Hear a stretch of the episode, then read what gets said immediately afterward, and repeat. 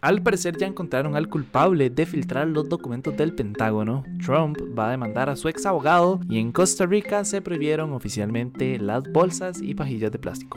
Esto es primero lo primero, un podcast diario y no pasa nada con todo lo que tenés que saber para empezar el día. Recuerden que pueden escucharnos de lunes a viernes a las 6 de la mañana en su plataforma de podcast preferida. Y bueno, no sé si recuerdan, pero probablemente sí, porque fue hace relativamente poco que les conté, y de hecho hicimos un swipe post, por si no lo han visto, pueden ir a buscarlo, a pesar de que una persona dijo que estaba mal redactado, no veo cuál es el problema, pero bueno, eh, en realidad es que faltó un punto y coma, así que si esa persona me está escuchando, no sé, un toque invivible la vara, pero bueno, no importa, el punto es que hace un tiempo, o hace un par de días literal, se reveló que se han filtrado una serie de documentos clasificados del Pentágono. En realidad los documentos se filtraron casi que desde enero, pero tomaron relevancia hasta hace poco que empezaron a hablar como fuerza y que se empezaron a mover en diferentes grupos. En resumen, lo que decían estos documentos en realidad es que revelaban de todo. Iba desde cómo Estados Unidos escucha de manera ilegal a políticos y militares, tanto de enemigos como de aliados, por ejemplo Corea del Sur, Israel o Ucrania, esos son los casos que más se mencionan. También se habla de los planes de Estados Unidos y la OTAN para apoyar a Ucrania en su conflicto, incluso detallan este, ciertos aspectos así como muchísimo más específicos, por ejemplo los horarios de entrenamiento de las brigadas de combate ucranianas, la tasa de consumo de las municiones, cuáles eran las debilidades en el armamento, la defensa aérea eh, y el tamaño de la defensa aérea de, Ucrania, cómo era que los preparaban y así, ¿verdad? Era como un documento bastante, eh, bastante peculiar y bastante sensible si llegaba a ojos públicos porque traía información bastante importante que podría eh, cambiar hasta cierto punto el transcurso de la guerra, lo cual en realidad no lo hizo, pero, pero bueno, el punto y como les había contado la primera vez que les conté todo esto, la mayoría de estos documentos se fueron pasando de mano en mano, llamémosle de esa manera, a través de Twitter y Discord específicamente o más que nada en Discord. De hecho, eh, se supone que comenzaron o como el origen de todos estos documentos fue eh, en Discord. Entonces, pues Discord ya se puso en contacto con, con, las autoridades desde el inicio que se filtraron todos. Ellos dijeron que estaban este, cooperando con las autoridades para determinar quién fue la persona que filtró todos estos documentos y al parecer ya se encontró a un culpable. Según el Washington Post, se trata de Jack Teixeira, un veinteañero conocido como OG, Original Gangsta. Maldita sea. Ah, Dios mío que dirigía un grupo llamado, ojo, Thug Shaker Central.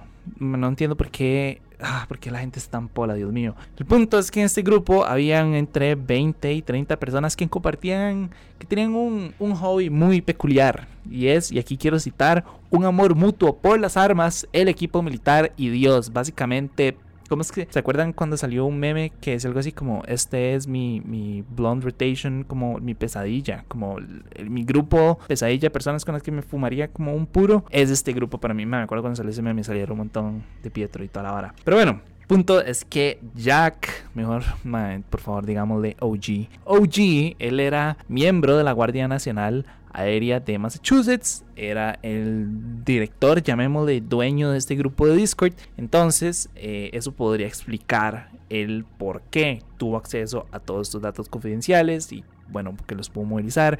Se suponía que los mandaron ahí, ¿verdad? Porque como eran amantes de las armas, querían ver como todo el tema militar del, del conflicto, etcétera, etcétera. Y bueno, se salió de control, salió por todo lado la información. Y sí, a ver, se supone, se supone que lo van a arrestar este jueves que acaba de pasar. O sea, ya lo arrestaron. En realidad no sé porque estoy grabando el podcast antes de que eso haya sucedido. Si es que llegó a suceder, entonces eh, sí, probablemente probablemente, repito, ya, eh, pues ya lo arrestaron ahora. Y esto quiero dejarlo súper claro. En realidad no se ha podido como confirmar por fuentes terceras, por decirlo de alguna manera, que, estas, que esta información sea 100% verídica, ¿verdad? Podría perfectamente no ser Jack, eh, perdón, podría perfectamente no ser OG, pero eh, todo apunta a que sí, se supone que ya la, la, orden de captura ya se emitió, se supone, como les conté, eh, de que ya lo arrestaron. Pero bueno, otros temas, Donald Trump acaba de anunciar que va a demandar a su ex abogado Michael Cohen por dañar su reputación. Esto, de verdad que es todo un teatro de todo este tema. Recuerden, y eso quiero dejarlo súper claro, que Cohen en este momento es el testigo clave en la acusación por pagos supuestamente hechos a la actriz porno Stormy Daniels para evitar que ella hablara de un amorío bueno,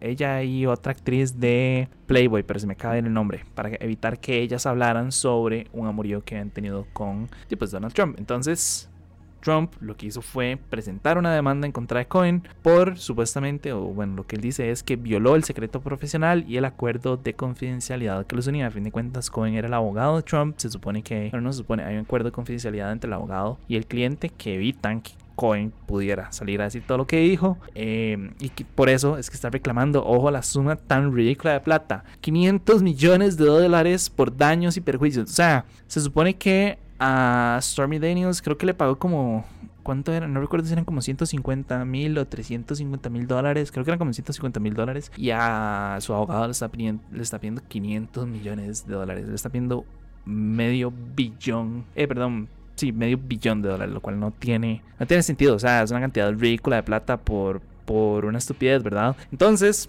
no solo eso, también lo está acusando de difundir falsedades que pueden ser embarazosas o perjudicales para pues su persona. Tal vez nada más como un recordatorio, ya eso ya lo sabían, pero la semana pasada pues se acusó a Trump de 34 delitos de falsificación por el pago a la actriz y a la muchacha de Playboy. Eso sí, creo que ya lo había mencionado y, y estoy casi seguro que ya lo había mencionado, pero el hecho de estar imputado no quiere decir que Trump no vaya a poder participar de las elecciones. De hecho, él ya dejó bastante claro que incluso si lo llegan a condenar, igual va a mantener su candidatura porque él no es de las personas que se rinden y no sé qué. Entonces, Dino, pues en realidad no, no, cambia nada, lo que cambia es como la, la percepción que tiene la gente de Donald Trump.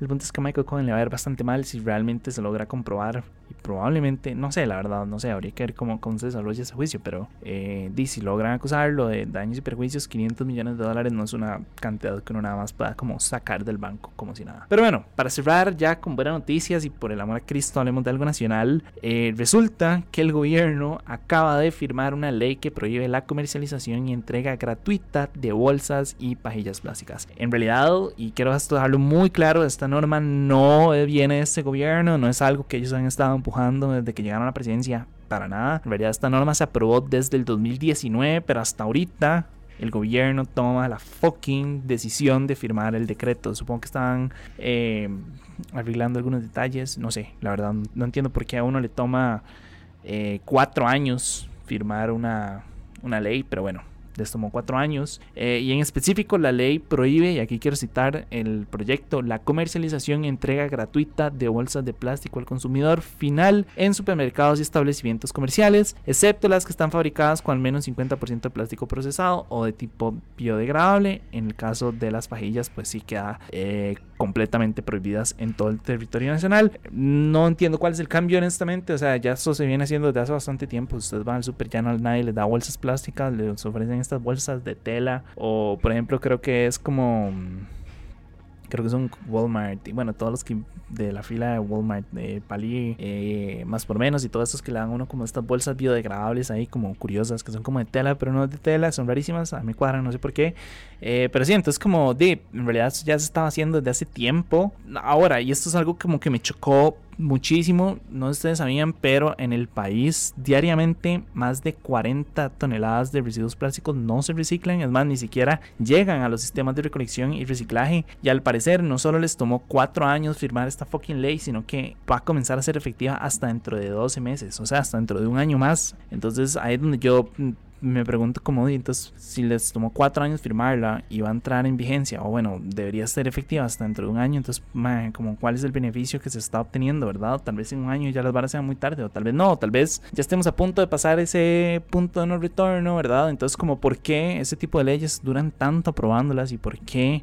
Ah, o sea, yo creo que esa es mi pregunta en realidad, como ¿por qué? ¿Por qué se dura tanto? ¿Por qué duraron cuatro años sin firmarla? Y yo entiendo, yo entiendo que obviamente hay ciertos este, restaurantes y comerciales que necesitan toda una estrategia, que todavía dan bolsas plásticas y que tienen que ver cómo hacen, ¿verdad? Para cambiar ese sistema y, yo entiendo que no es un cambio que se da de la noche a la mañana, pero repito, esto viene desde el 2019, entonces ya tuvieron cuatro años para hacer ese cambio, ahora le están dando un año más, ahí es donde no entiendo, o sea, esta ley se tuvo que haber firmado ahí mismo en el 2019 y que se contara de, ese punto un año más, pero bueno, no sé, supongo algo habrá pasado, o sea, genuinamente no tengo la menor idea por qué, si se aprobó desde el 2019, eh, hasta ahorita está firmando, pero, pero sí, no sé si ya será como mal, el cambio que se hace es mínimo también, es algo que ya se está haciendo desde hace mucho tiempo, por ahí yo vi a Rodrigo Chávez como regolotearse y decir como que finalmente Costa Rica va a luchar, que no sé qué, y que Costa Rica va a ganar junto con la biodiversidad, y yo lo que digo es como, man, o sea, muy tuanis, eh, muy tanes que te estén dando palmadas en la espalda por un proyecto que primero que nada viene de hace de otros gobiernos eh, y segundo me da también risa que sea como algo que ya se está haciendo desde hace mucho tiempo y lo vienen a vender como si fuera como el gran cambio, pero, pero bueno, no importa, la gente dice que son muy críticos y que son muy negativos y que las cosas tienen que ser positivas, entonces ahí se las dejo, supongo que hasta el día al final de cuentas en realidad sí es una noticia eh, positiva, pero bueno, no importa, eso fue todo por hoy, su apoyo es posible primero lo primero, recuerden que pueden apoyarnos en patreon.com slash no pasa nada oficial. Y para los que no están escuchando por Spotify quería preguntarles, ¿ustedes creen que prohibir pajillas y bolsas de plástico realmente tenga un impacto positivo en el medio ambiente, sí o no. Y quiero decirlo y quiero ser súper claro, no es que esté criticando, no es que esté diciendo que no. Eh, como más de una vez han dicho, me, da demasiada chicha cuando uno habla de estos temas en los reels, porque la gente es como, es que ustedes le echan la culpa al individuo. Y es como, nadie le está echando la culpa al individuo, nada más estamos diciendo como, dime.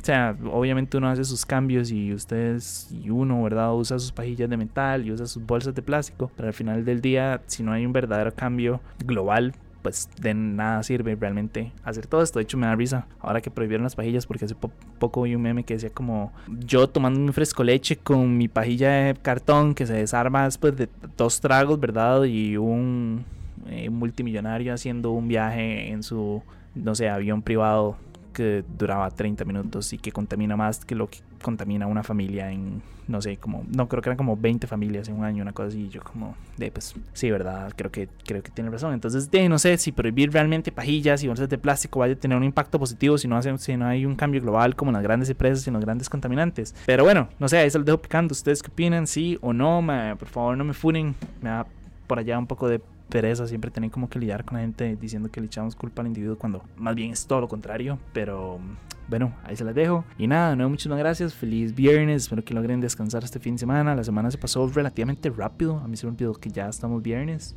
Y nada, me escuché el lunes. Chao.